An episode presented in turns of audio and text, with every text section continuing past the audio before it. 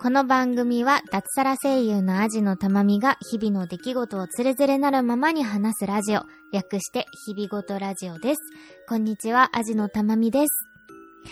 えー、今回ですね、あの、お便り会をね、しようと思っているんですけれども、その中で今、超超話題の Amazon プライムにて配信中、バチェロレッテの話をね、しようと思ってるんです。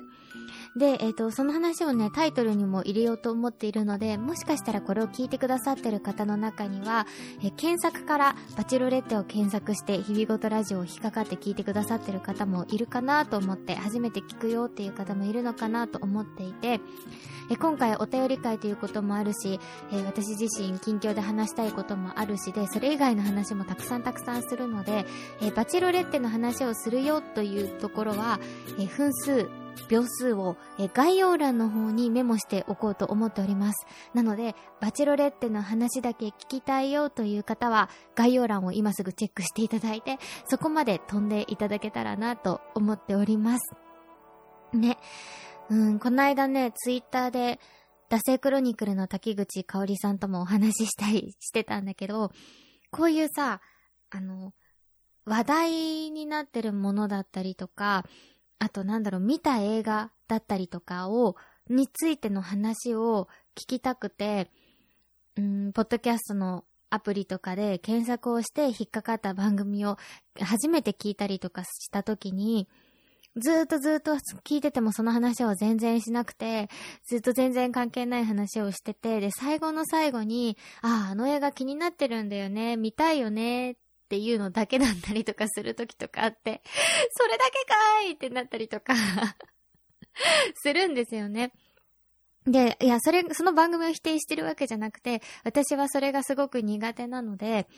なのでね、あの、こういうね、話題のものをね、タイトルに入れたりするときはちょっと緊張するんですね。なので、それで、こう、イラッとさ、され、させてしまったら申し訳ないなと思って、なので、あの、それ対策として、ちょっと分数、秒数を入れさせていただきたいと思います。それさえね、入れたら私はこの後安心して全然関係ない話ができるっていうね。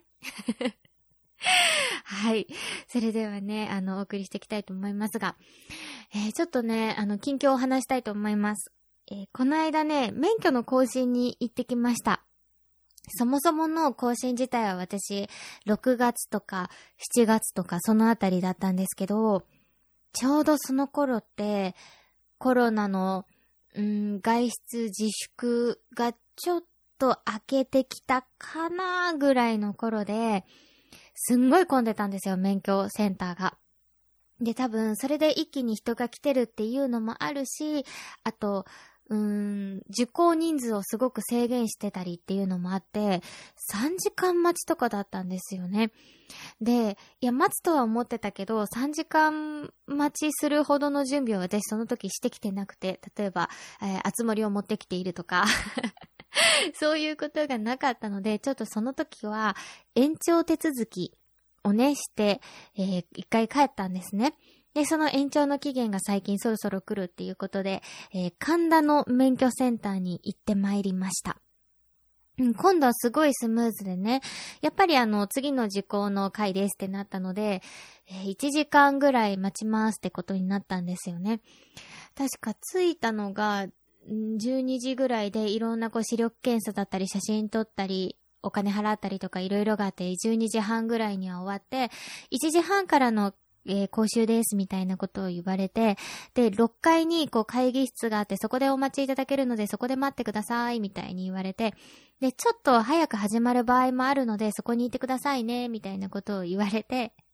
で、あの、その時はね、3時間待っても大丈夫って感じで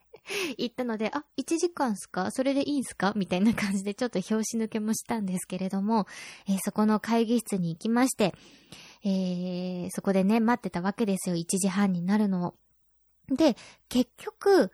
1時ぐらいに呼ばれまして、あ有料者講習の人たち、何時からの B って書いてある人たちは、下に移動してください、みたいなことを言われて、その会議室で待っていた B の人たちが、こう、ゾロゾロゾロゾロと、2階 ?3 階 ?2 階かな ?2 階までこう、ゾロゾロと降りていきまして、こう、講習室に1個席を開けてね、こう、座ったわけですよ。で、こう、教官みたいな方が入ってきてね、こう見回してね、あれ？一人足りないなってなったんですよ。私一番前の教官の席に一番近いね、席に座ってたんですけど、通路を挟んで逆側の底の席だけポツンって空いてるんですよ。で、その、待っててもらってる会議室にも確認してもら、確認しに行ったみたいだし、こう、ちょっと待っても見たけど、全然その人が来ないんですね。で、せっかくみんな、1時半から始まるのが1時に始まって、あ、よかった30分早く終わって帰れるって思ってた人たちが、その一人が来ないがために結局待つことになって、で、もうその30分、こうその部屋にいる20人ぐらいの人たちの恨みが、こうどんどんどんどんこう濃度を増して 凝縮されていくわけですね。いや、30分かける20人分の時間をその人はね、こう、その人一人がそこにいなかったがために、こう、無駄にしていってるわけですよ。そこにいてねって言われたのにきっとお昼でも食べに行ったんでしょうかね。1時半からだからまだ大丈夫だなと思ったんでしょうか。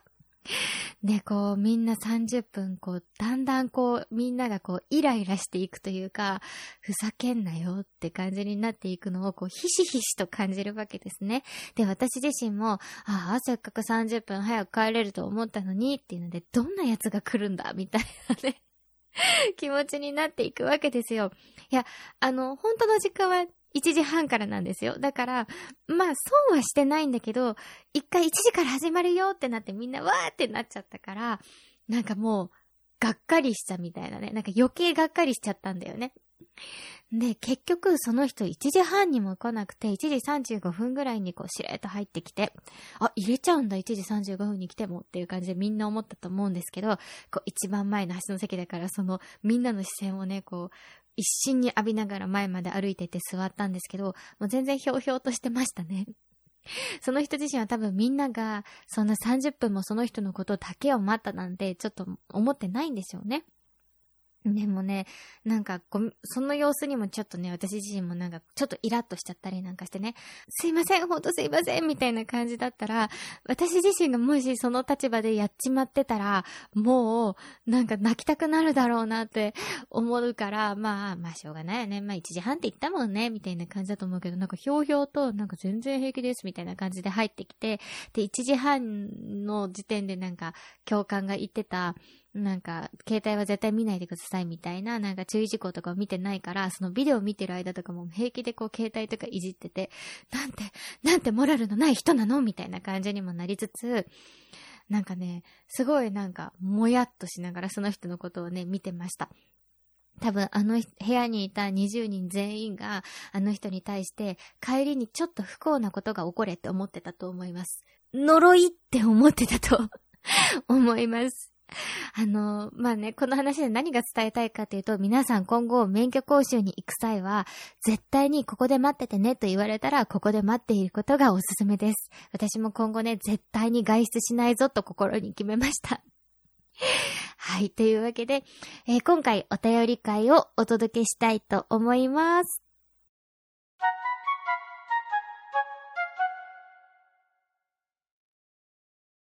それでは最初のお便りです。ラジオネーム、おーちゃんさんからいただきました。ありがとうございます。えー、本文、ご無沙汰しております。こちらこそ、ご無沙汰しております。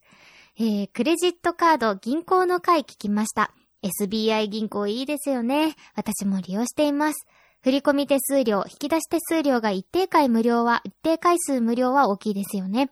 そして以前にたまちゃんさんが紹介してくれたビューカード、かっこビッグカメラ提携の私も作りました。定期券を購入するので結構ポイントがつきますね。もっと早く作りたかったって思いました。ご紹介してくれてありがとうございますといただきました。ありがとうございます。めっちゃ嬉しい。えっ、ー、とね、クレジットカード銀行の会っていうのは、うん、第、えー、この間だよね。第72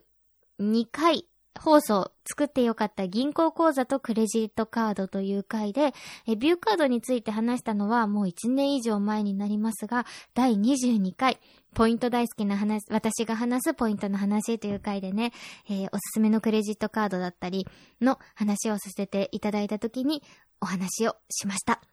えー、嬉しい。なんか、作ってくれた、私のおすすめで作ってくれて、お得だってなってるのめっちゃ嬉しい。おうちゃん、本当にありがとうございます。なんか、そうなんだよね。ビューカードは多分、こう、通勤定期が結構高かったりする人とか、はね、結構、あと、交通費を使うよって人はとってもおすすめだと思います。うん、それで別にね、スイカで買い物とかもできるしね。なので、それで1.5倍になるっていうのはね、とってもね、1.5ポイントか、100円で1.5ポイントになるっていうのはね、とってもおすすめなんじゃないかなと思っております。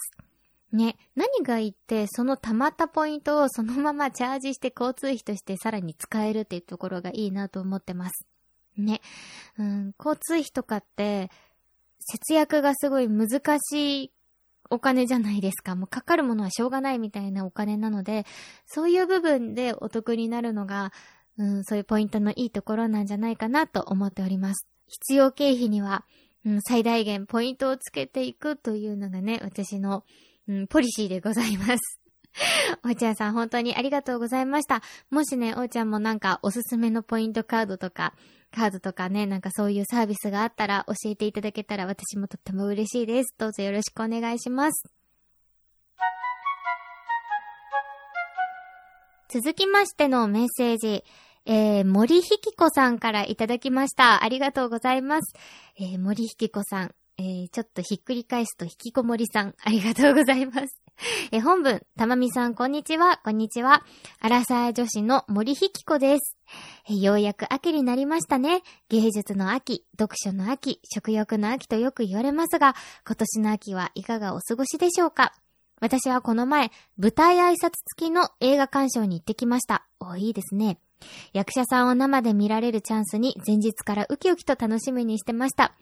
ですが、なんと、当日は電車遅延とぶつかってしまい、1時間半の運転見合わせ。うわぁ、目的地にたどり着いた瞬間猛ダッシュ。でも、結局、上映時間の、えー、30分後の入場になってしまいました。とても残念です。久しぶりにこんなに急ぎました。でも、ふと思い返したとき、もういい年の自分、都内の街をダッシュしてたことが急に恥ずかしくなりました。穴があったら入りたい。たまみさんはこのような、もういい年なのに恥？と思う経験はありますか？もしくは大人の女として気をつけていることがあったらぜひ教えてください。といただきました。ありがとうございます。いやー、これは本当に災難でしたね。だって自分がさ、寝坊したとかさ、遅刻したとかじゃなく電車遅延でしょ？もう本当に災難でしたね。30分後になっちゃったなんて。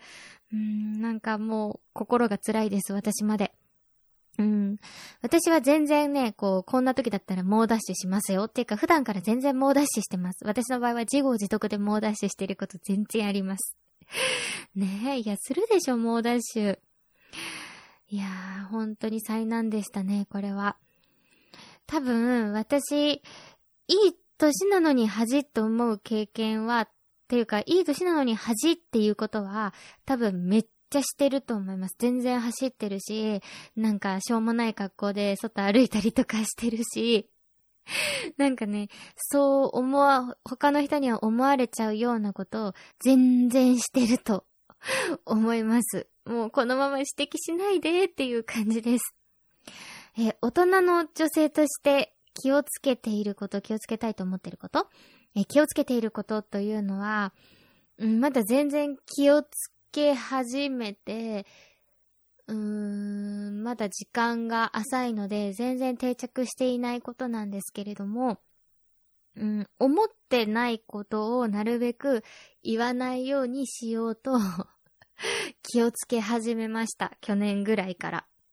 うん、そう、っていうのを気をつけ始めて、まあね、あの、言わなきゃいけない時とか、こう、場を盛り上げたいみたいな時とかもあるからさ、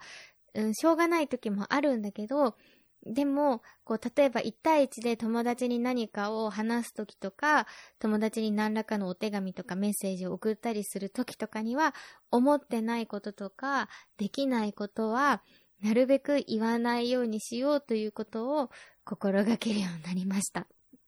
大人の女だからとかじゃないね。もうそもそも人間としてみたいな 部分なんだけど、いや、それでね、あの、冒頭にもちょっと話したバチェロレッテの話にここで繋がるわけなんですけど、皆さんバチェロレッテ見てますか？うん、バチェロレッテ、アマゾンプライムで配信されている恋愛バラエティと言われる、恋愛リアリティショーと言われるタイプの番組ですが、今までは男性一人が、こう、何人もいる女の人の中から、えー、選ぶという形の番組だったんですけれども、今回は逆ということで、えー、女の人がバチェロレッテになって、えー、男性を自分の結婚相手になるであろう男性を選ぶという番組なんですね。で、このバチェロレッテのその選ぶ側である福田萌子さんという女性が、もう大人の女性として本当に素敵な女性なんですね。いや、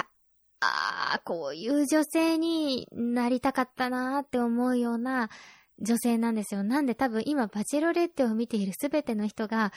出演している男性ではなく、萌子さんにメロメロなんじゃないかなと思うぐらい本当に素敵な女性なんですね。うん。で、えっ、と、こっから先あのネタバレ含みますので、まだ今時点だと、えー、2日の夜、23日の深、22日の深夜か、に、えー、放送された最終回直前スペシャルまでを見ていない方はここで止めてください。うん、を見て、あ、これはね、本当にこういうとこだよな、こういう風な女性になりたいよなって思ったところがあって、うん、あ、見てない方にもね、あの、楽しめるようにお話ししていこうと思うんですけど、えー、バチェロレッテとかバチェラーシリーズって、こう、最終回の1回前になると、その候補者になる方々の両親に会いに行くんですよ。すごいですよね。その本人だけじゃなくて、その両親のところに行って、えー、息子さんは昔どんな子供だったんですかとか、話したりとか、息子のどこが好きなんですか？って逆にお母さんたちから聞かれたりとか するっていう、この、なんだろうな、うーん、まだその人を選ぶと決まっていない状態で、あの、娘さんとお付き合いさせていただいております。息子さんとお付き合いさせていただいております。何々と申します。みたいなことをするんですよ。うん。で、その中の、うん、今回の回で、ローズという、え、ブラジルのね、あの男性の方がいて、すごいラテンの地で情熱的な方なんですけど、その方のお母さんが、またこれまたすごく情熱的な家族愛に溢れた方で、その方がね、その萌子さんに、えー、私たちを引き離すようなことをしないでほしい。私たちの家族にはとても絆があるので、それを引き離すようなことをしないでほしいっていうことを言って、萌子さんが、は、いや、私も家族が大事だし、そんなことはしませんよとか言ったりして、こう、うん、すごくいい形でコミュニケーションをとっていて、それもさすがだなと思っていたんですけど、やっぱり見ているこちらからすると、あ、このお母さん大変だぞ、もしこの人と結婚したらっていうのをこう、うすうす感じるわけですよ。すごく愛の強い人だし、うん、なんかこう、会った時にすごく大変だろうなっていうのをこう、視聴者側はこう、うすうす感じるんですよ。で、今回、コメンテーターが、えー、ナイナイのお二人と、あと、シェリーさんなんですけど、その後の最終回直前スペシャルティでちょっとバラエティ番組っぽい感じで、それまでに脱落した男性たちが出てきたりとか、あとその、萌子さんがスタジオに来て、ナイナイとシェリーさんとお話をするっていう時があって、いや、ローズさんを最後選ばなかったんですけど、そこで萌子さんは、ローズさんを選ばなかったのは、やっぱりあのお母さんにビビったっていうのもちょっとあるんじゃないですかっていう、シェリーさんの、ちょっと下世話だけど、下世話だけど、うーん、視聴者がうすうす思ってた、こうなんじゃないって思ってたことを聞いてくれる感じ？うん、シェリーさんさすがだなと思ったんですけど、それ以外のあの、あの、ストールンローズを取りに行ったのが、ストールンローズを持って現れたのがマラカイだったら、あそこで受け取ったんじゃないですか？みたいな、ちょっとこの視聴者側がみんなうすうす思ってた、こう、ちょっと意地悪な質問？みたいなところを、こう、シェリーさんがね、こう、うまくこう、聞いてくれるんですよ。うん、いや、さすがだな、その嗅覚と思いつつ、こう見てたわけなんですけど、そのバラエティ的、ちょっと下世話だったりする、その好奇心を、萌子さんはこうもう、スパッとこうね、一刀両断していくんですね。例えばその、マラカイだったら、ストールンローズって言って、誰かが萌子さんとデートしている時に、そのストールンローズを持って現れると、そのデートする権利を、え奪えると。でもその代わりそこでローズを受け取ってもらえなかったら、その人はそのまま脱落してしまうという、今回からの新システムなんですけど、それがあったために、こう脱落してしまった男性がいたわけなんですね。で、別の萌子さんが結構気になっていた男性が、もしそれを持って現れたら、受け取ってたんじゃないですか？っていう質問に対して、萌子さんは、いや、あの、このバチェロレッテに関して、えー、タラレバの話はないんでって。ただある事実は、あの時現れたのがその男性であって、私がそれを断って、あの時私がデートしたかったのはこの人だった。それだけです。っていう、スパンというね、一刀両断。いやー、すごいなと思って。このバラエティのこの空気にも流されず自分の気持ちをこうね、はっきりと言えるこの強さすごいなっていうのも思ったし、で、まあそれもすごいなと思ったんだけど、あ、こういうことだよな。私がやっちゃって、ああ、言わなきゃよかった、やんなきゃよかったって思うのってこういう時だよなって思ったのが、あの、その後、そのローズというその男性がね、現れて、そのさっき言ってたシェリーさんの、あれってローズを選ばなかったのは、あの、その時萌子さんはローズを選ばなかった理由として、うーん、自分の気持ちが好きの愛しいって気持ちはあったけど、それがどっちかというとこうおお母さんのような気持ちで恋に発展しなかったんですっていう言い方をして断ったのね。だけどそれに対してシェリーさんが、いや実はあのお母さんにちょっとビビったっていうのもあったんじゃないですかって萌子さんに聞いたの。多分バラエティ的に面白いのってまあ、ちょっとありますね、みたいな風に言ったりとか、ちょっと盛り上げようとして思ってもないのに言ったりとか、しちゃうとかね、その場の空気でこう、言っちゃうみたいなのもあるかと思うんですけど、萌子さんは違うんですよ。そこで、いや、それは違いますって。あの方は、あのお母さんは本当に素晴らしい方で素敵な方で、愛に溢れた方でしたって、そこが原因じゃないんですっていうのをこうスパッとね、こう流されずにこう、パッと言うわけですよ。そしたら、実はそのスタジオにローズさんのお母さんがずっと観覧席にいて、で、そこで再会するっていうその後の流れがあって、多分バラエティ的に面白いのって、そこで、まあちょっとビビったのっていうのはありますねって言った後にお母さんが出てきて、えーみたいなのが多分バラエティ的に面白い展開で、ちょっと意地悪な展開だと思うんですよ。でも、萌子さんは自分が本当にそう思ってたわけじゃないからっていうので、それをもう一刀両断して、いや、あの方は本当に素晴らしいお母さんでしたっていうのを言った後に出てきたから、萌子さんはそのお母さんを前にしても、何もこう、後ろめたく思う必要はないんですよね。うん。なんか、あ、思ってもないこと言っちゃった、この場のノリに合わせて、みたいなことがね、ないんですよ。いや、これだよ、と思って、私もこの経験あるわと思って、ちょっと具体的な例は思い出せないんだけど、あ、思ってもないこと言っちゃって、その結果誰かをちょっと傷つけちゃったなとか、その後ちょっと後ろめたい思いをしたな、気まずい思いをしたなってことってあって、あ、言わなきゃよかった。こうじゃなかったのに、違うんだよ、誤解しないで欲しかったのに、みたいなことってあるんだけど、その萌子さんはそのお母さんが出てきた後も全然それを思う必要がないんだよね。なんで、今回のバチェロレって多分バラエティ的なちょっと意地悪な見方をするのであれば、多分そんなに面白くないものなんだけど、うん、そうじゃない、本当になんだろう、うん、清廉潔白というか、なんか、本当に、とてもピュアな、うん、恋愛バラエティショーとしてとても楽しめるものだと思ってます。うん、最終回直前なので、まだまだ間に合います。来週最終回なんだよね。もうこの一週間長いな、長いな、なんて思っているんですけど、うん、すごくね、私は楽しく拝見しているし、あ、こういうことだよ、こういう風に、なんか自分の意見を臆さず、思ってもないことは言わないっていう風に言えるようになりたいなと思います。多分、こう、パッと否定するみたいな難しいかもしれないけど、難しいかもしれないけど、思ってないことに対してうなずかないっていうだけでもいいと思うの。みんながわーって悪口言ってる間にそれにそうだよねって言わないっていうだけでもいいと思うの。そういうなんかこう、うん、強さをね、持ちたいなーっていう風にね、思いますね。ねえ。なんか、ごめんなさい、こっから12個記ネタなので全然わかんない人もいると思うんだけど、あ、こういう人がキリンに選ばれて王様になるんだなって 思って見てます。うん、あ、萌子さんのがキリンに選ばれて女王にせん、ね、なって、それで、あ、治める国に住みたいなって思います。あ、萌子さんが治める国の民草になりたいっていうふうに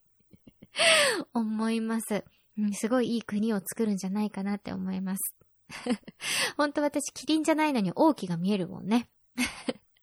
そんなわけで、バチロレってとってもおすすめでございます。あ全然答えになってるかな？こういう女性になりたいな、こういう大人の女性になりたいなって、私は思っております。森ひこさん、今回本当にありがとうございます。今回は残念だったけど、残念だったけど、きっといいことあるよ。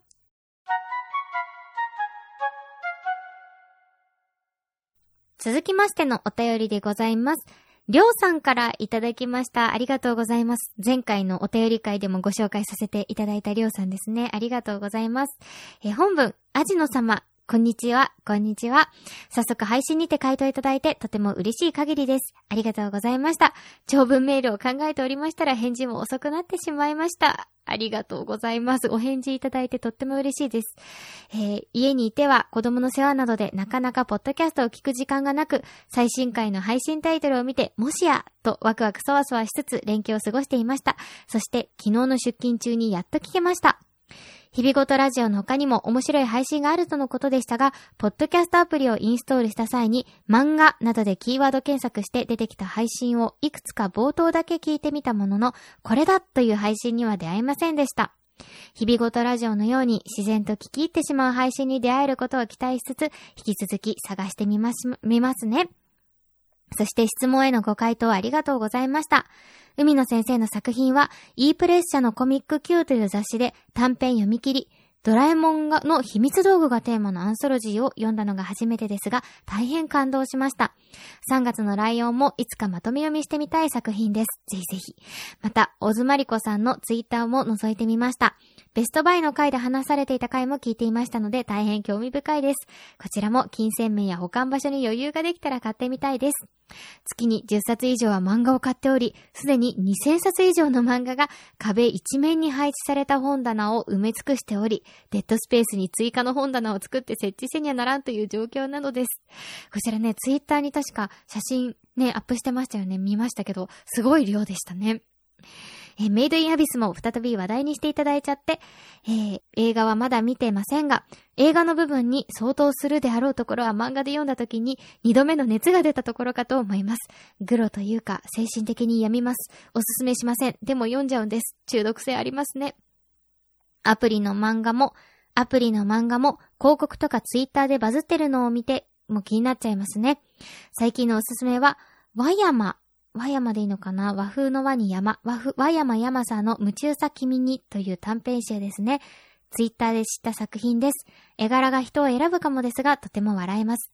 少し昔のだと、木村コンさんの神戸在住なんてのも、心の中にいい空気が取り込まれる感じと言いますか、心に響く作品です。もっと語りたいですが、すごい長文になってきてしまったので、この辺で。所有している漫画は、ツイッターのプロフィールにリンクを貼ったコミックダッシュというサイトにすべて登録しています。かなり便利です。ではまた、通勤など思いついたらメールさせていただきます。よろしくお願いします。推進、今朝の通勤で第30回までたどり着きました。パソコンを買い替えられた時の話ですね。機器や音質の変化なども感じつつ、楽しませていただいております。といただきました。ありがとうございます。本当に。えー、っとですね。確かね、この間、あの、ハッシュタグでつぶやいていただいてるけど、確かもう最新回まで聞いて、最新回？えー、最初の回まで聞いてくださって、その後ダベリバも聞いてくださってるっていうことでね。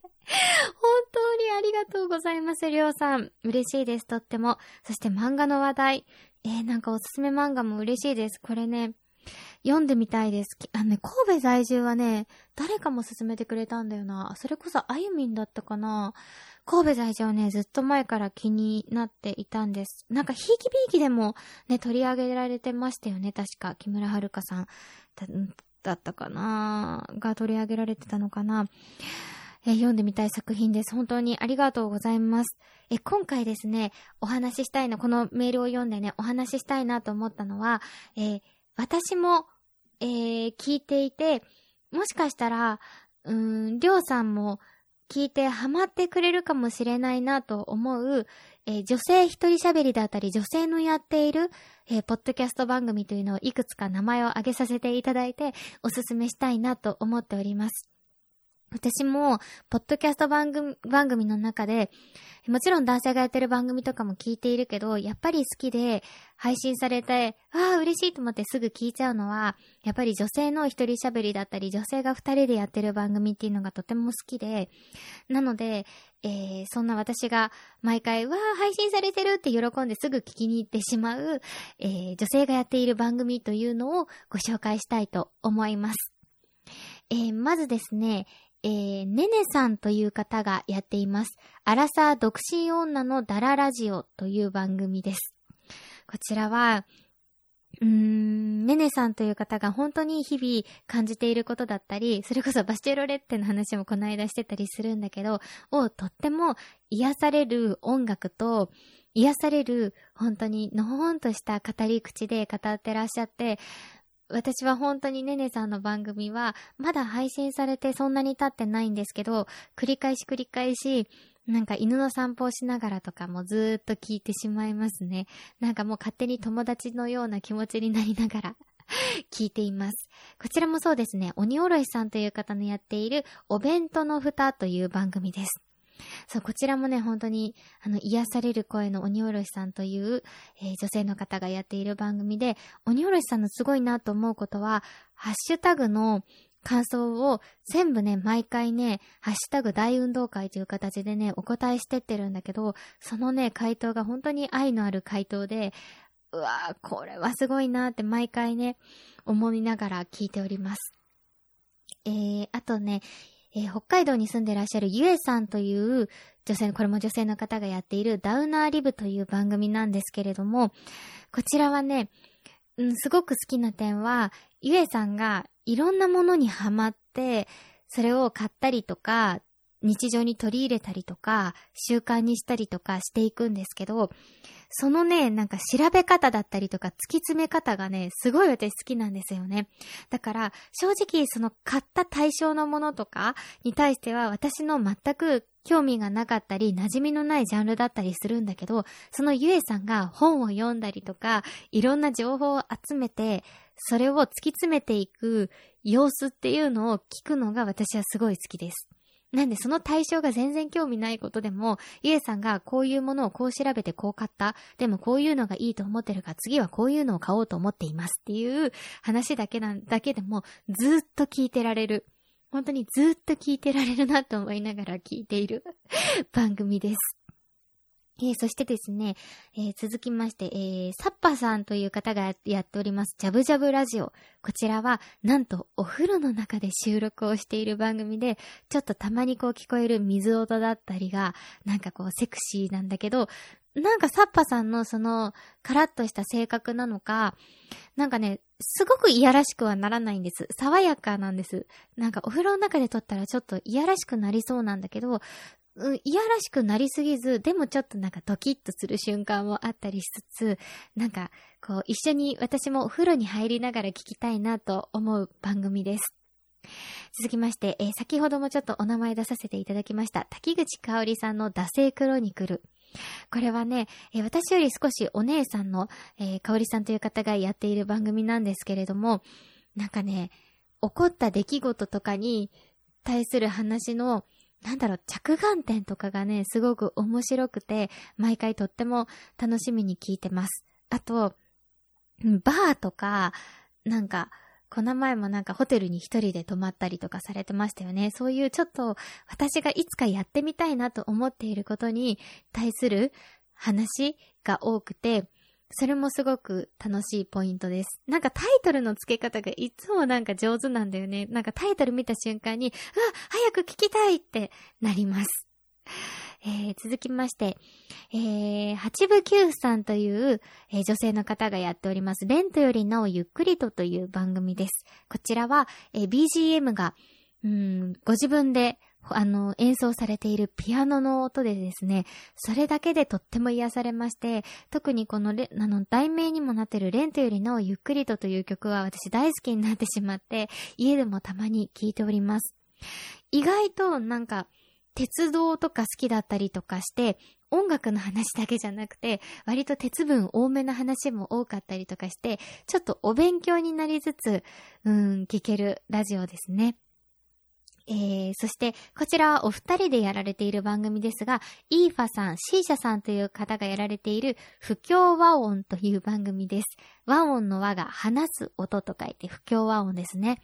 こちらは、えー、お二人の女性が日々、こう、好きな趣味のことだったりとかを話していて、なんかお二人とも本当に、こう、趣味にが、本当多趣味なんですよね。チョコレートだったりとか、旅行だったりとか、うーん、なんかね、本当に多趣味なので、着物だったりとかね。なんかこう、片方が、あの、こないだこういうことがあってねって言うと、あ、それ私もこないだ知ってるよ、みたいな感じで、そこから話がこう、ブワッと膨らむんですよね。あ、なんか、趣味が合う二人の話っていうのはとっても聞いてて楽しいなって思ってます。結構、熱盛な話とかもしていて、うん、それも私好きでとっても楽しいです。いや、本当にこう、純不動で今、バババババッと開けて、あ、また早口になっちゃった。ごめんなさい。え早口でバババッと上げてしまったので、うん、え、え、なになになになにってなってしまっていたらごめんなさい。ゆっくり聞いて検索しつつ聞いていただけたらなと思います。えー、概要欄にもね、なるべく載せるようにしたいなと思います。こちら私も大好きで、毎週、毎週、毎回楽しく聞いている番組ですので、一つでもりょうさんの、うん、知らない番組だったり、ご趣味に合う番組があったらとっても嬉しいなと思っております。りょうさん、いつも聞いてくださって、ハッシュタグで感想とかもね、つぶやいてくださって、本当にありがとうございます。大変大変、励みになります。本当にありがとうございます。というわけで、今回3通のお便りをご紹介してまいりました。お便りいただいてね、本当に、あの、いただいてすぐご紹介というわけにはね、いかなくて、やっぱり私自身話したいことがいっぱいあったりもするし、お便り会っていう形にするにはやっぱり3通ぐらいあった方がいいかなっていうのもあってね、だいたい1ヶ月遅れぐらいで紹介することが多いんですけれども、いただいたお便りはすぐ読んでますし、えー、嬉しいなと思って読んでおりますので、ね、なんかテーマとかさ、私あんまり決めてないから、うー、とっても難しいと思うんですけど、何か質問したいことがあったりとか、感想だったりとか、アドバイスだったりとか、ありましたらぜひ、えー、忌憚のない意見を送っていただけたら嬉しいなと思っております。えー、ハッシュタグだったり、あと、ツイッターにいいねってしてくれるだけでもとっても嬉しく思っておりますので、えー、いつも皆様ありがとうございます。前回ね、GoTo Eat について話したんですけど、多分、本当にあの話っていろんな風に思ってる方がいる問題なので、いる問題、いる話題なので、難しいかなと思ったんですけど、結構皆さん好意的に聞いてくださって、それを聞いて、うん、GoToEat 使ってみたよっていう、ね、あのー、ツイート、ツイートとかもあって、とても嬉しいなというふうに思いました。えー、GoToEat GoToMeet キャンペーンの方もね、ご応募いただいたりとかして本当に嬉しいなと思っております。えー、GoToEat GoToMeet キャンペーンちょっとね、また新しい展開がありそうで、ちょっと今まだお話しできないんですけど、来週配信の回ぐらいではお話しできるかな。ちょっと、さらに皆様にお得に来ていただける新たなキャンペーンというか新たなちょっと展開がありますので、そちらはまた来週お話ししたいと思っております。それでは今回もお付き合いありがとうございました。アジのたまみでした。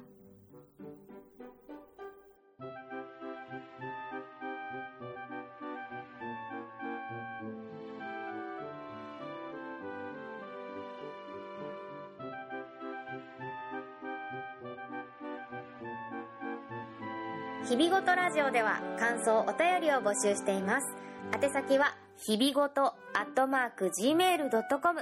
hibigoto アットマーク gmail.com またはブログのメールフォームからもどうぞ。ツイッターハッシュタグ、ひらがな4文字で、日々ごとでもお待ちしております。最後までお聞きいただき、ありがとうございました。